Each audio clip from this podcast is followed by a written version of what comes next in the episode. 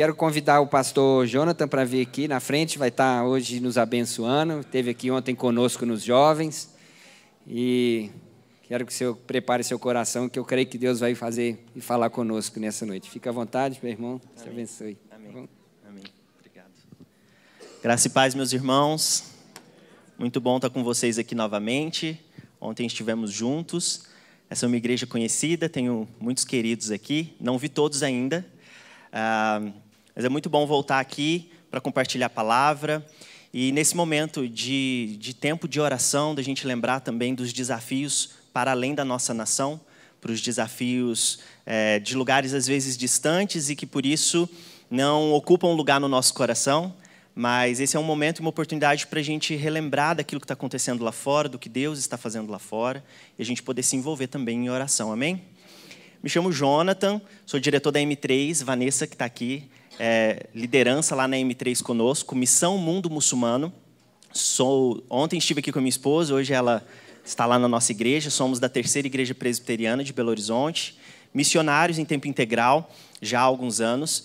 É, e temos atuado a partir de Belo Horizonte para fazer Deus conhecido, para levar o Evangelho, para mobilizar a igreja e para também capacitar os cristãos para o desafio missionário.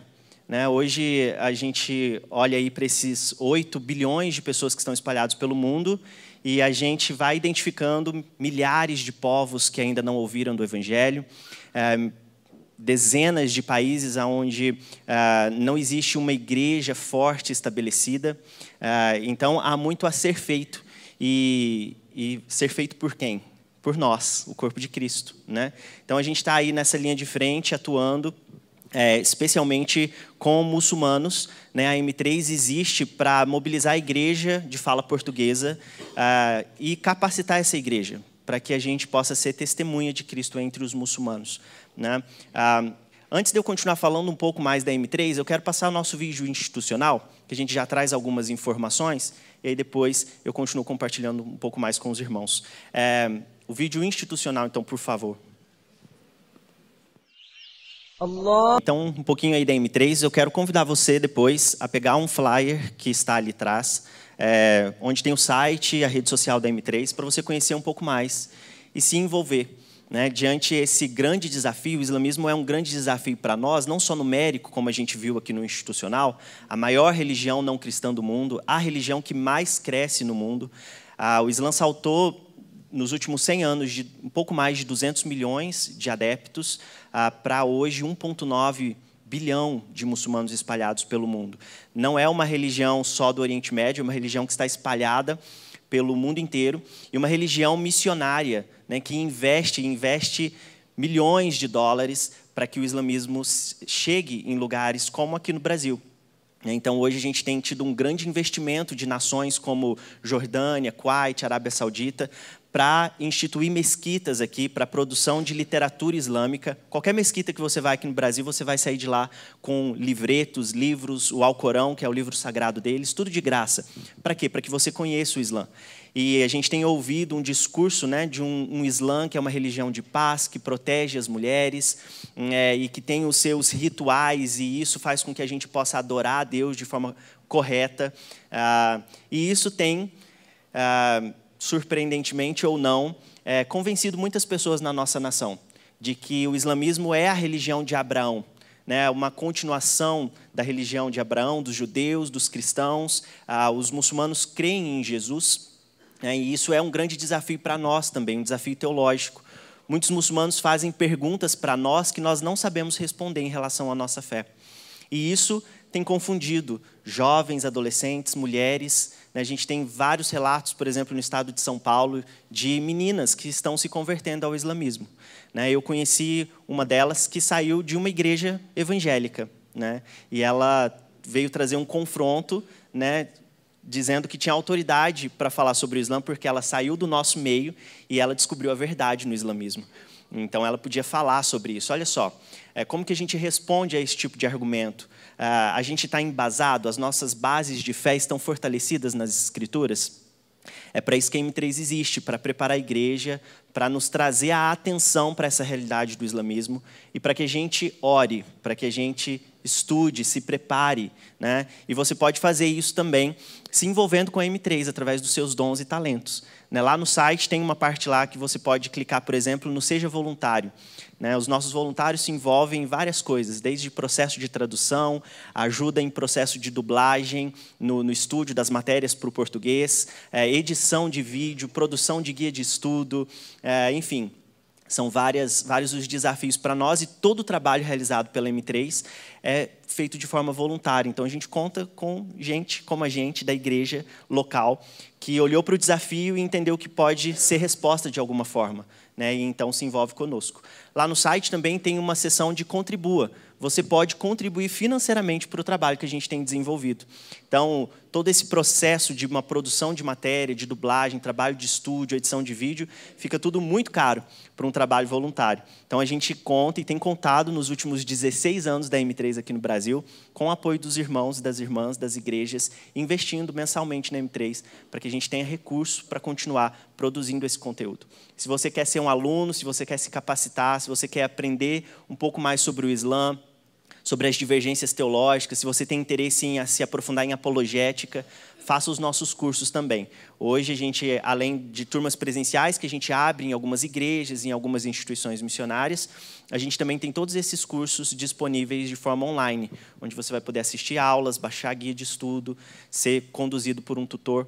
Né? Então, fica o convite para vocês conhecerem mais da M3 depois. Ah, eu quero compartilhar um outro vídeo com a igreja, que nós assistimos inclusive ontem à noite, com os jovens, ah, para nos despertar essa realidade da igreja perseguida. Né, o islamismo, inclusive, é, é uma realidade que mais persegue os cristãos. Né, da lista de perseguição mundial que a Portas Abertas é, produz anualmente, é, desses 50 países, 39 países são perseguição por parte do islamismo ou porque são nações islâmicas, ou porque existe uma opressão islâmica através da sociedade, do clã.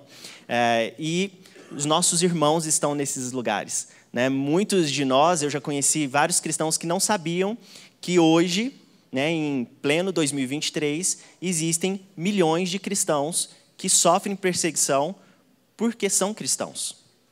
Nós vivemos uma liberdade, né? é muito confortável, graças a Deus, apesar dos desafios da nossa nação. Mas existem aí cerca de 400 milhões de cristãos, nossos irmãos, que estão vivendo em um contexto de perseguição severa. E o DIP, que é o Domingo da Igreja Perseguida, que foi um tempo de oração separado no início desse mês, é onde várias igrejas se propuseram a orar e falar sobre isso. E como nós estamos fazendo aqui nesse momento, várias igrejas continuam ah, lembrando desse tempo ou separando esse momento ao longo do mês de junho. Para quê? Para que nós venhamos a nos lembrar de que somos corpo de Cristo. Existe uma igreja de Cristo nessa terra. E se parte da igreja é perseguida, nós também somos perseguidos. A gente precisa lembrar disso para que a gente se envolva, né, no mínimo, em oração. No mínimo, nós podemos colocar na nossa rotina de oração um tempo de intercessão pela igreja perseguida, pelos nossos irmãos que estão nesse contexto, sendo mortos, ah, sendo violentados, sendo excluídos de possibilidade de emprego, de convívio, de escola. Por quê? Porque são cristãos e permanecem na fé. Então, esse vídeo da Portas Abertas vai dar oportunidade para a gente agora conhecer os primeiros 11 países dessa lista de 50, que são os países onde há mais perseguição no mundo aos nossos irmãos cristãos. E aí eu já quero te fazer um convite, que você possa escolher um desses 11 países para orar. Você pode fazer isso? Quem pode fazer isso? Amém? Escolha um desses 11 países e ore. Ore pelos cristãos. Ore para que Deus fortaleça a sua igreja nesses lugares, para que esses nossos irmãos fortalecidos possam testemunhar de Cristo nesses lugares. Né? É muito mais efetivo um, um cristão local pregar o evangelho do que um missionário ir para lá, ter que aprender a língua, a cultura para testemunhar. E isso é necessário.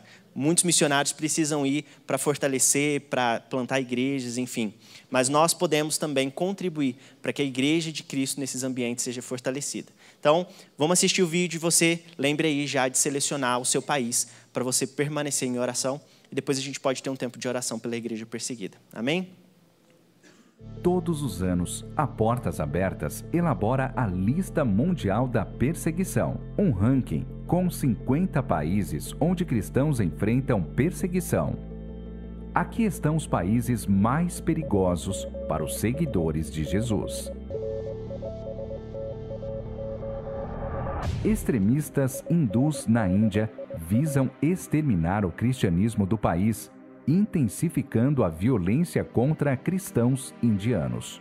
Violência extrema e ataques constantes a igrejas têm se intensificado diante de uma ideologia que prega que aqueles que fazem parte de minorias religiosas na nação não devem ser considerados verdadeiros indianos. Cristãos de origem hindu são acusados falsamente, excluídos de suas comunidades e discriminados em seus locais de trabalho. O governo sudanês tem prometido se distanciar das leis antiquadas e opressivas, mas suas ações têm falhado. Na realidade, a perseguição aos cristãos aumentou desde a queda do antigo regime, em 2019. Cristãos que falam abertamente sobre a fé correm risco de retaliação de extremistas islâmicos. No Afeganistão, quase todos os cristãos são de origem muçulmana. Ao se converter ao cristianismo, cada um deles arrisca a própria vida ou até mesmo de seus familiares. Após a tomada do Talibã, muitos cristãos precisaram se esconder ainda mais ou fugir do país. Por isso, a violência contra os cristãos diminuiu. Governado por um regime islâmico, o Irã considera cristãos como inimigos do Estado e agentes do Ocidente para atrapalhar o país e seus governantes. Qualquer seguidor de Jesus que apoia cristãos de origem muçulmana é preso, julgado e condenado por crimes contra a segurança nacional. Somente as igrejas históricas são reconhecidas no país. Ainda assim, seus membros são discriminados. No Paquistão, cristãos e outras minorias religiosas são alvo das leis de blasfêmia, sendo discriminados pelas instituições religiosas. Empregos e ocupações vistos como baixos ou sujos são reservados para os nossos irmãos e irmãs em Cristo. Muitos cristãos são pobres, se endividam e são obrigados a realizar trabalhos forçados. Meninas e jovens mulheres são sequestradas e forçadas a se casar. No nordeste da Nigéria, muitos cristãos são assassinados, agredidos, abusados, sequestrados, privados do sustento e obrigados a viver deslocados no próprio país. Com os crescentes ataques de grupos extremistas nos últimos anos, a violência também aumentou, se espalhando para o sul do país, levando mais insegurança para os cristãos nigerianos. Comunidades cristãs inteiras foram atacadas, evacuadas e abandonadas pelas forças de segurança nacional. Em um país assolado pela anarquia, cristãos na Líbia estão vulneráveis à hostilidade e ataques violentos. Alvos de extremistas islâmicos e do crime organizado, cristãos perseguidos são sequestrados, escravizados e mortos, sem nenhuma consequência para os seus perseguidores, que podem estar dentro de suas próprias casas e ficam impunes. A perseguição aos cristãos na Eritreia é sancionada pelo governo, que também é a principal fonte de pressão aos seguidores de Jesus. Cristãos são pressionados de todos os lados e acusados de ser agentes do Ocidente. Aqueles que se convertem do islamismo são considerados traidores e estão em risco. Até cristãos de denominações reconhecidas pelo governo estão expostos à violência, intolerância e discriminação pelas autoridades locais. A maioria dos cristãos do Iêmen são de origem muçulmana. As autoridades, os extremistas islâmicos e a própria família perseguem e ameaçam de morte aqueles que eles chamam de apóstatas. A maioria dos cristãos no país vive a fé em segredo. A crise humanitária causada pela atual guerra civil também mostra a realidade da perseguição aos cristãos que não recebem ajuda emergencial uma vez que ela é distribuída em sua maioria pelas mesquitas. A presença de combatentes do Al-Shabaab é uma ameaça à existência dos cristãos na Somália. Qualquer um que for descoberto é morto imediatamente. Cristãos de origem muçulmana são acusados de trair a família, o clã e o povo somali. A mera suspeita que alguém se converteu ao cristianismo coloca sua vida em risco. O regime de Kim Jong-un, na Coreia do Norte, considera o cristianismo uma ameaça ao poder. Todos os cristãos no país são secretos e, se expostos, serão mortos ou enviados para campos de trabalho forçado, onde fome e violência física e mental são usadas para fazê-los abandonar a fé. Se cristãos forem descobertos, a família inteira pode sofrer represálias. Ainda assim, independentemente da perseguição extrema nesses países, a igreja permanece e até mesmo cresce. Mas cristãos perseguidos precisam do nosso apoio e oração para continuarem fortalecidos. Participe do DIP 2023 e junte-se à Igreja no Brasil e América Latina para interceder pela vida dos nossos irmãos e irmãs em Cristo nos países mais perigosos para os cristãos.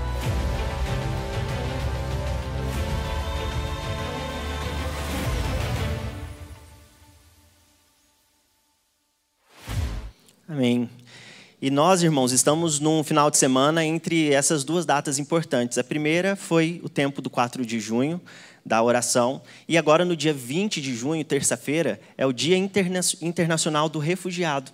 Né? Grande parte dos refugiados, e muitos desses que têm vindo para o Brasil, para a nossa nação, é, saem dos seus países por causa também de perseguição religiosa, também por causa de opressão islâmica, dentre outras questões que, que né, formam aí os deslocados, como a gente vê em algumas nações, e os refugiados que precisam procurar abrigo em outros lugares. E a gente precisa clamar pelos nossos irmãos, amém?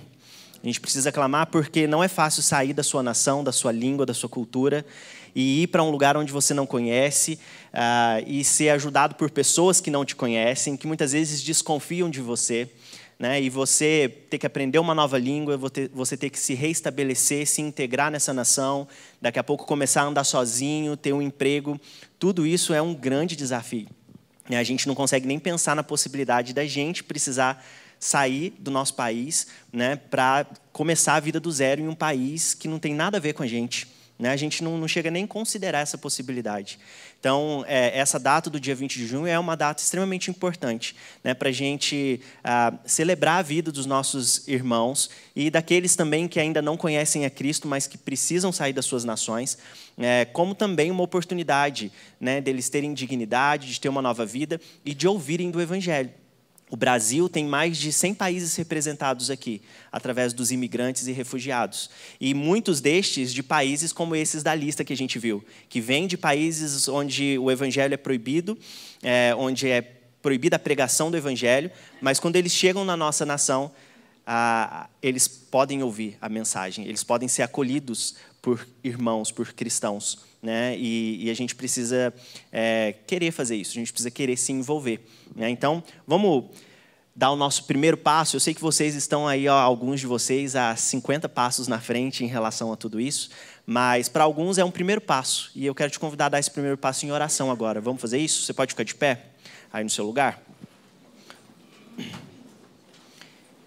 Então, ao longo da semana, a partir desse momento, lembre dessas duas realidades, da perseguição da igreja e da realidade dos refugiados, e coloque isso como um propósito de oração para a sua semana, quem sabe para o seu mês, quem sabe uma rotina aí que não vai parar, né, para a gente continuar intercedendo, porque nós cremos no poder da oração, amém? amém? Cremos no poder da oração, cremos que Deus, como diz na tua palavra, Ele ouve o clamor do teu povo, Ele estende a mão a nosso favor. Então a gente pode clamar. Por isso, comece você aí no seu lugar a clamar a Deus.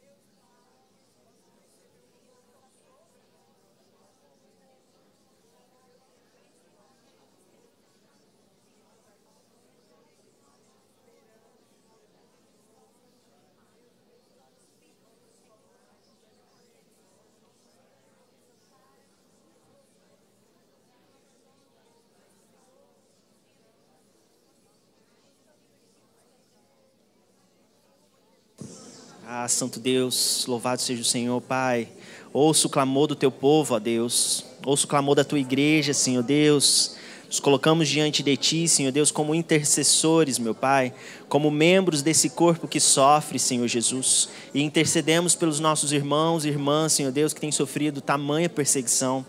Ó Deus, compartilhe com o nosso coração aquilo que está no teu coração, Senhor Deus, para que a gente se compadeça, para que a gente tenha compaixão, para que a gente se envolva, Senhor Deus. Ajuda-nos, meu Pai, porque por nós mesmos nós nos distanciamos dessas realidades difíceis, mas o Senhor nos prepara para olhar, para enxergar e para agir em favor, Senhor Deus.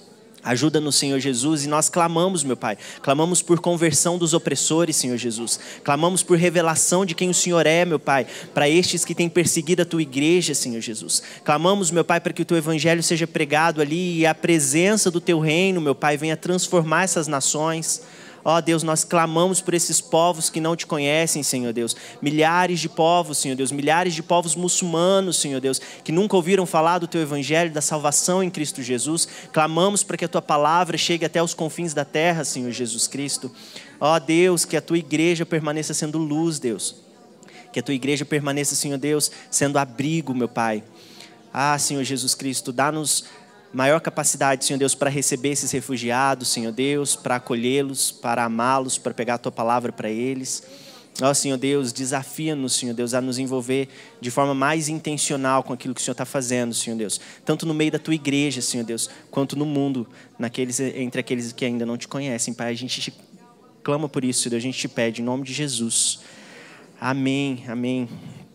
Amém, meus irmãos. Graças a Deus por Cristo Jesus porque já não há mais condenação para aqueles que estão em Cristo Jesus. Essa é uma boa nova que precisa ser compartilhada para trazer esperança para os nossos irmãos. Enquanto você senta, eu já quero te convidar a abrir sua Bíblia comigo, lá em Mateus, Evangelho de Mateus, capítulo 28. Vamos fazer a leitura dos últimos versículos desse capítulo, os últimos versículos desse evangelho.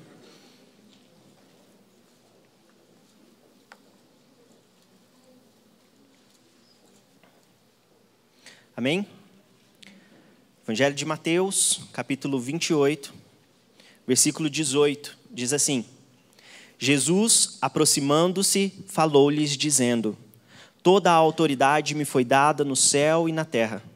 Ide, portanto, fazei discípulos de todas as nações, batizando-os em nome do Pai e do Filho e do Espírito Santo, ensinando-os a guardar todas as coisas que vos tenho ordenado.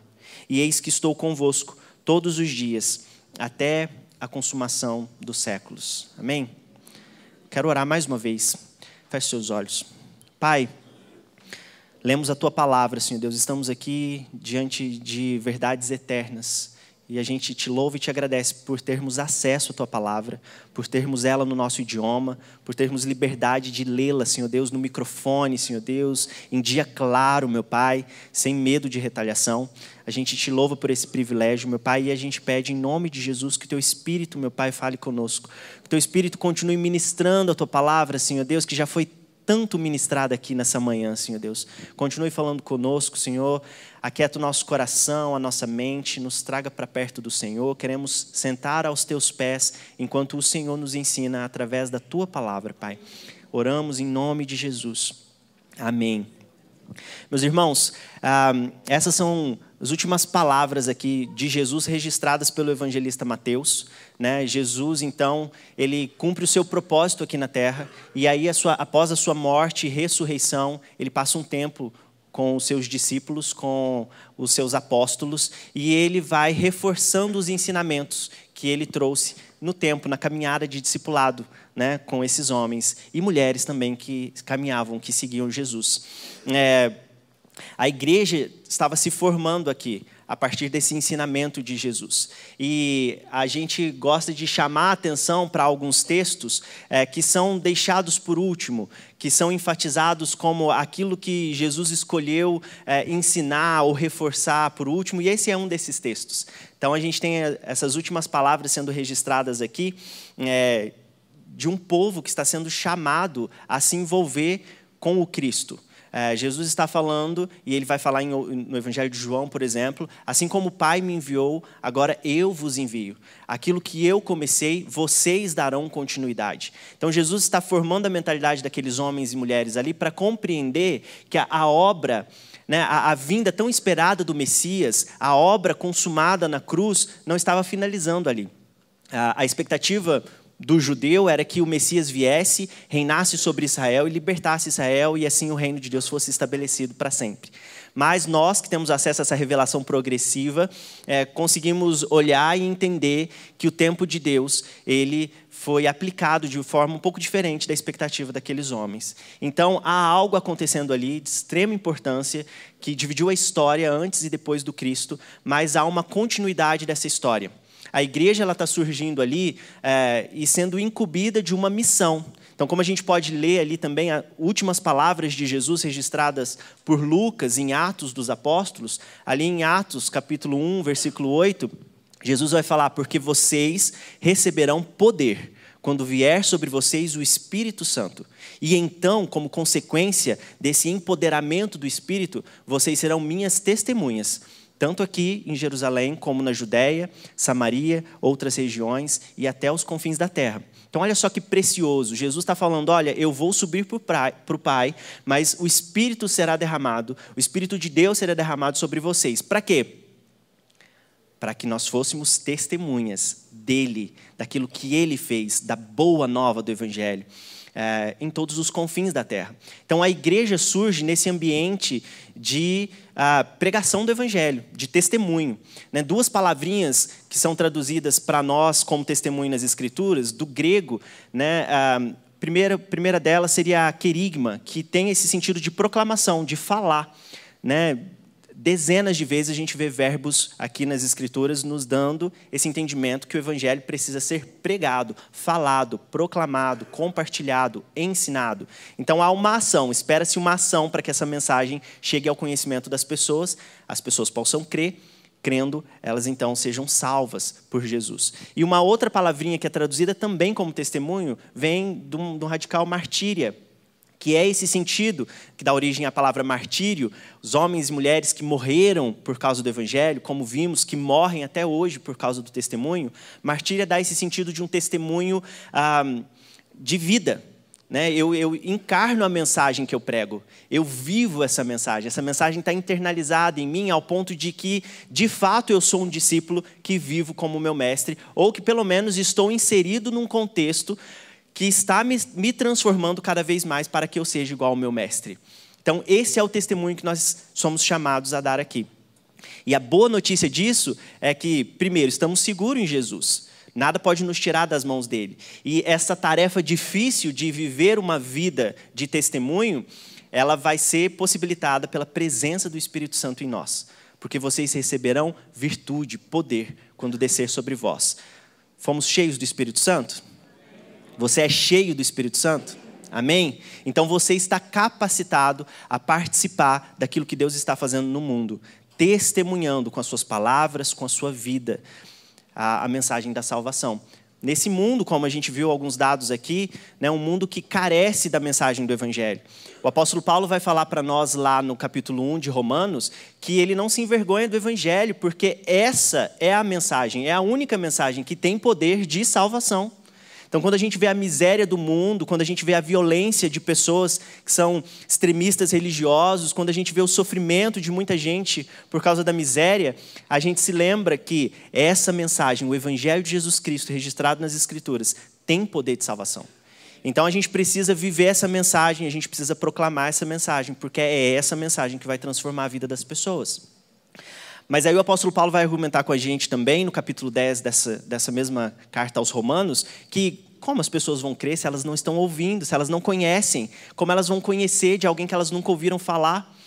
Como então elas vão ouvir falar de alguém que não tem ninguém falando dele? Então Jesus, ah, para entrar na vida das pessoas e transformar a vida dessas pessoas, ele precisa ser crido, e para ele ser crido, ele precisa ser conhecido, e para ele ser conhecido, ele precisa ser anunciado. E para ele ser anunciado, a igreja precisa entender o seu papel na grande comissão de Jesus Cristo. Amém? O texto vai continuar aqui para nós dessa realidade da igreja que nasce nesse ambiente de perseguição e ah, como comentei ontem também, é uma igreja que nasce num ambiente de perseguição e que, geração após geração dos cristãos, essa igreja vai experimentar a perseguição.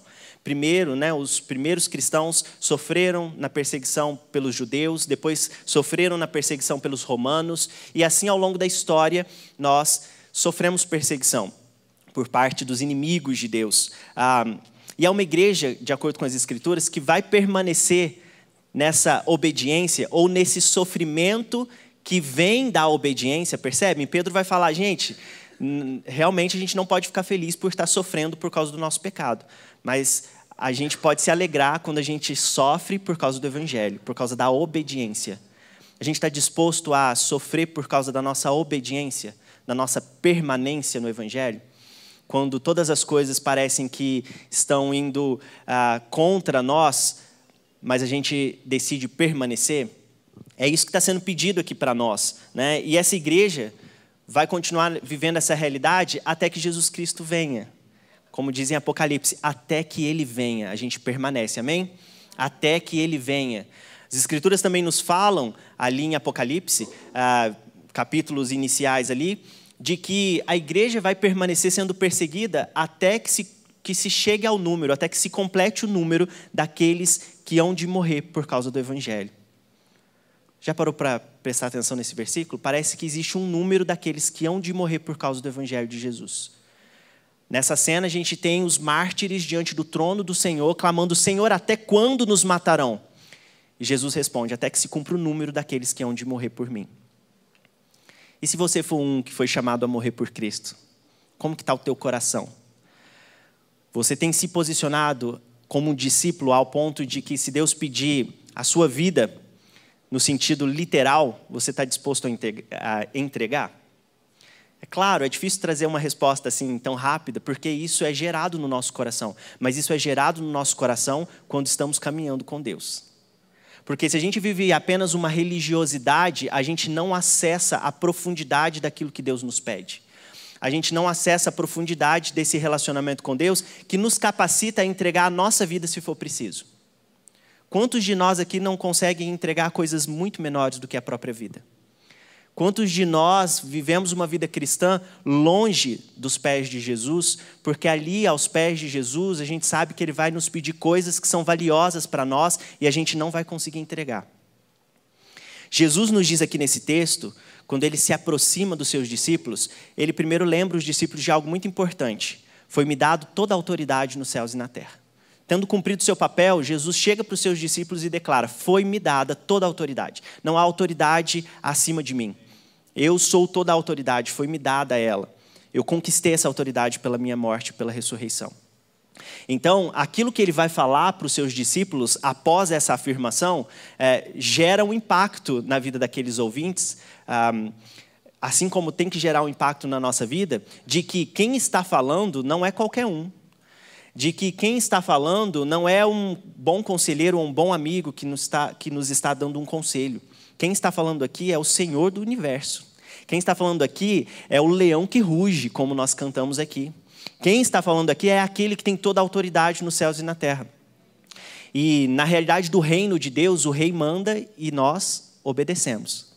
Isso aqui marca, gente, a nossa identidade. Nossa identidade em Cristo é de filhos, filhos que são discípulos. Não existe aqui uma realidade de filhos rebeldes, porque os filhos de Deus foram incluídos por adoção na família. Os filhos de Deus vivem uma vida que nem lhes pertence, pertence ao filho é a vida de Cristo que está em nós. Então, Jesus se apresenta aqui como um rei que nos ordena, um rei que nos ama, um rei que nos chama de amigos, mas um rei que nos ordena, que nos lembra que ele tem toda a autoridade. Olha aí no seu texto. Após Jesus fazer essa afirmação, no versículo 18, Jesus, aproximando-lhe, falou-lhes, dizendo: Toda a autoridade me foi dada no céu e na terra. Na minha versão aqui, ah, tenho duas palavrinhas no versículo 19: Ide, portanto. Alguns vão colocar o portanto no início, né? Ide, portanto. Portanto, eu tenho toda a autoridade. Eu sou. Portanto, como consequência disso, eu falo a vocês: vão.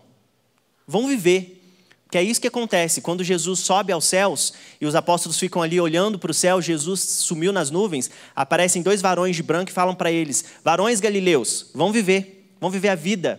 Porque esse Jesus que subiu aos céus, da mesma forma como ele subiu nas nuvens, ele vai descer. E o que, que vai acontecer nesse interim, nesse tempo da, da, da, ascensão de Jesus até a volta do Cristo, tão esperada por nós? O que, que, que, que a gente vai fazer nesse tempo? Né? No início da igreja, eles tinham essa questão da vinda de Jesus como algo muito forte no coração deles, mas ao longo do tempo da história, a gente foi vendo isso se esfriar e hoje a gente não vive tanto nessa expectativa da vinda de Jesus a qualquer momento. A gente começa a construir nossa vida, viver as nossas coisas, cumprir os nossos sonhos. E assim, é, Deus vai voltar um dia e eu sou filho, então tá tudo certo, tá tudo bem. Mas aqui Jesus deixa claro: ide, portanto, e fazei discípulos. Fazei discípulos, batizando-os em nome do Pai, do Filho e do Espírito Santo, ensinando-os a guardar e a obedecer a depender da versão, todas as coisas que eu vos ensinei. Não é isso que Jesus está falando aqui no texto? Não são minhas palavras, são palavras de Jesus registradas aqui nas Escrituras. Jesus nos diz: nesse tempo que eu estou subindo ao Pai e eu vou enviar o Espírito para empoderar vocês, vocês vão, vocês vão viver. Vocês vão ah, para nações distantes, vocês vão para o seu trabalho, vocês vão bater na porta do seu irmão do lado, vocês vão na padaria. Hoje em dia, não sei né, quem, quem vai na padaria ainda, mas vocês vão, e qualquer lugar que vocês forem, vocês vão fazer o quê? Discípulos. E aí isso é importante como identidade nossa, somos filhos e somos discípulos. Isso marca ah, os cristãos. Por quê? Porque como nós vamos ensinar algo que a gente ainda não aprendeu? Fazei discípulos batizando-os ah, e ensinando-os a guardar e obedecer todas as coisas que eu vos tenho ensinado. Então, olha só, antes da gente poder ir fazer discípulos, precisamos entender que nós somos discípulos de Jesus. Senão a gente não vai conseguir cumprir a principal coisa que Jesus nos deixou aqui: compartilhar e testemunhar essa mensagem. Se eu ainda não vivo essa mensagem de forma encarnacional, como que eu vou pregá-la? Vai ser um discurso vazio. As pessoas podem até ouvir a sua falação de crente, mas elas não vão ver o Espírito Santo na sua vida. Então, nós estamos sendo chamados aqui por Jesus a, primeiro, sermos seus discípulos. Meus irmãos, o discípulo é aquele, como a gente viu aqui na palavra, que ele é libertado pela verdade, mas ele permanece na palavra. Ele permanece na palavra. Isso vai identificar também entre nós aqueles que têm maturidade de fé. Porque a maturidade do cristão não é medida por quanto tempo você está vindo na igreja, ou por quanto tempo você se diz crente. Isso não diz para nós muita coisa sobre maturidade. Tem muita gente no meio de nós com mais de 20 anos de crente e que ainda não tem sido um cristão maduro. Mas o que então que vai nos definir como cristãos maduros que se entendem discípulos? São aqueles que são prontos a obedecer. Maturidade tem a ver com a sua prontidão em obedecer o seu mestre. Sua prontidão em ler o mandamento e falar: é para mim, não é para o meu amigo, não é para o meu vizinho, não, fulano de tal tinha que estar tá lendo isso. Não, é para mim. Eu lembro na minha adolescência que eu li algumas instruções do apóstolo Paulo e eu pensava, gente, isso aqui não é para mim não. Muito difícil. Não vai estar tá dando, né? Como a gente brinca. Ah, só que o Espírito vai ministrando no nosso coração e nos mostrando sim, não, é, é para você, você é discípulo, então é para você. Só que eu te capacito. Então fique nos meus pés, fique junto. Abra mão do que for preciso para você ter comunhão comigo. Não deixe que coisas do mundo te afastem de mim, porque eu vou te capacitar a ser como meu filho. Então esse chamado aqui é para discípulos. Você é um discípulo de Jesus? Amém? Então, você é chamado a ser um cristão maduro, aquele que prontamente obedece à mensagem do Senhor. E se o nosso Senhor, aquele que tem toda a autoridade, nos diz na tua palavra, vão e façam discípulos, a gente precisa ir e fazer o quê? Discípulos. A gente precisa entender que isso faz parte como o primeiro plano da nossa vida, prioridade, que é glorificar o nosso Pai que está nos céus, obedecendo os seus mandamentos. Aquele que me ama, obedece os meus mandamentos. Não adianta a gente fechar os olhos em adoração, clamar a Deus, falar, Senhor, eu te amo. A gente entrar no nosso quarto e se derramar aos pés do Senhor e a gente não obedecer. é, esse amor pode até ser um sentimentalismo, mas não é uma vivência real. Não é esse amor transformador de Jesus, que te faz entregar tudo se for preciso, para obedecer. Porque aquele que me ama, me obedece. E a gente aprende o amor com o próprio Jesus, que nos amou tanto que foi entregue para ser morto por causa de nós. E que aprendeu a obedecer, como vai dizer em Hebreus, por aquilo que ele sofreu. Gente, Jesus aprendeu a obedecer por aquilo que ele sofreu. E muitas vezes a gente quer viver uma vida cristã pacata e tranquila. Não me tire da minha zona de conforto. Deixa eu vir na igreja todo domingo e já está bom demais. Deus nos chama para mais. Deus nos chama para nos envolver com aquilo que Ele está fazendo no mundo até hoje. E se o Pai continua trabalhando, como Jesus disse, se Jesus olha para o Pai, vê o que o Pai está fazendo e faz também, porque nós, que nem vida temos, a vida que temos é de Cristo. Nós que fomos adotados nessa família, de um pai que trabalha até hoje, de um filho que faz aquilo que o pai está fazendo, porque nós pensaríamos que a gente não tem um papel a cumprir nesse nosso tempo de vida. O que você está fazendo da sua vida? Você está fazendo aquilo que Deus quer que você faça? Ou você está fazendo até coisas legítimas, mas que não foi Deus que te pediu para fazer? Ou como refletimos ontem com os jovens aqui, será que Deus está te pedindo algo e você não está conseguindo entregar, como Ele pediu para o jovem rico? falta-te uma coisa, vai lá, vende tudo que você tem. Né? Abre mão da onde está o teu coração e depois você vem e me segue. Será que a gente está nessa lida, nessa resistência, querendo viver uma religiosidade, porque a religiosidade de alguma forma nos dá sentido, nos envolve, só que a gente não está querendo ser de fato discípulo, porque o discípulo obedece, o discípulo caminha com Jesus. Esse tem sido o nosso chamado aqui. E a gente tem um conforto e uma esperança porque Jesus nos diz isso, nos chama a essa tarefa, e como citamos aqui em Atos, né, ele envia o teu espírito para nos capacitar, e ele diz aqui no versículo 20, no finalzinho, que eis que eu estarei convosco, ou eis que eu estou convosco, todos os dias, até a consumação dos séculos. É a boa notícia da presença de Deus no meio de nós. Nós só fazemos alguma coisa se nós permanecermos em Cristo. Sem mim nada podeis fazer, diz o Senhor. Então a gente tem essa, essa esperança de que não só Ele vai estar conosco para sempre na eternidade, mas Deus, Deus está conosco aqui. É Ele que nos capacita. É Ele que governa as nossas vidas. E a gente precisa olhar para o alto. Não adianta a gente ter expectativa de ah, causar um impacto como comunidade na sociedade se a gente não resgatar esse senso de unidade. Nós precisamos entender que somos corpo de Cristo. Essa individualidade é preciosa porque Deus age de forma individual conosco, mas esse individualismo que a gente tem vivido hoje, ele traz consequências desastrosas para o impacto da igreja. Não podemos viver como se a minha vida fosse minha e eu faço dela o que eu quiser. E se eu quiser ir adorar de vez em quando na igreja, eu vou. Não é para isso que você está sendo chamado. De religioso, os muçulmanos são maiores religiosos do que nós. Cumprem a sua religião, a maioria deles, pelo menos, de forma exemplar. Mas Deus quer verdadeiros adoradores, aqueles que o adorem em espírito e em verdade. E quando a gente se entrega nesse nível, não tem como a gente ficar parado. Porque o chamado é ir, vão, vão. Não importa se você é missionário de tempo integral, não importa se você é aluno ou professor, se você é pai ou mãe, se você é empresário, você é chamado a se envolver no término da grande comissão. Porque a igreja vai permanecer em sofrimento, lidando com essa realidade do sofrimento, como o próprio Jesus vai dizer no seu sermão escatológico, até que o evangelho seja pregado entre todos os povos da terra.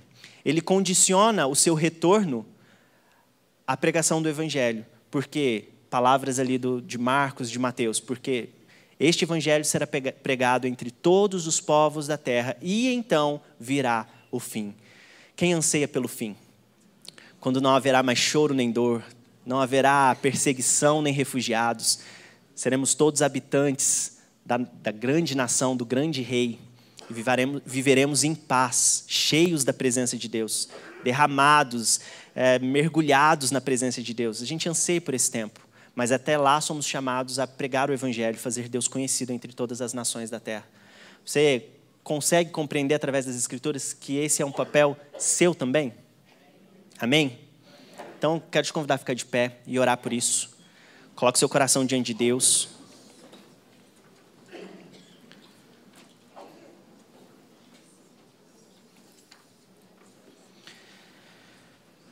Ore aí no seu lugar. Compartilhe seu coração com Deus. Diga para Deus sobre talvez alguma decisão que você tenha tomado agora essa manhã. Talvez uma angústia pela dificuldade de permanecer, de obedecer.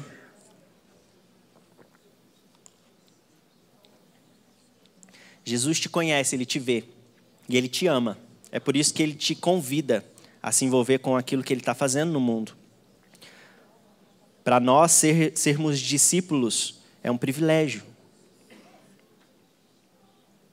Deus, a gente te agradece pela tua palavra, a gente te agradece porque fomos incluídos, Deus, nesse propósito maior, Deus. E eu oro, Pai, em nome de Jesus. Ajuda-nos, Deus, a cada um de nós aqui, aos meus irmãos e irmãs aqui essa manhã, a vencer essas batalhas interiores, Senhor Deus, essas batalhas menores, Senhor Deus, que às vezes nos aprisionam, Senhor Deus. Ajuda-nos a vencer essas batalhas para que a gente lute batalhas maiores contigo, Senhor Deus. Oh, meu Pai, é, traz de volta esse entendimento de que somos corpo, meu Pai. E o Senhor é a nossa cabeça. O Senhor que nos conduz, o Senhor que conduz esse corpo. E a gente quer, Senhor Deus, ser levado pelo Senhor, ser conduzido pelo Senhor.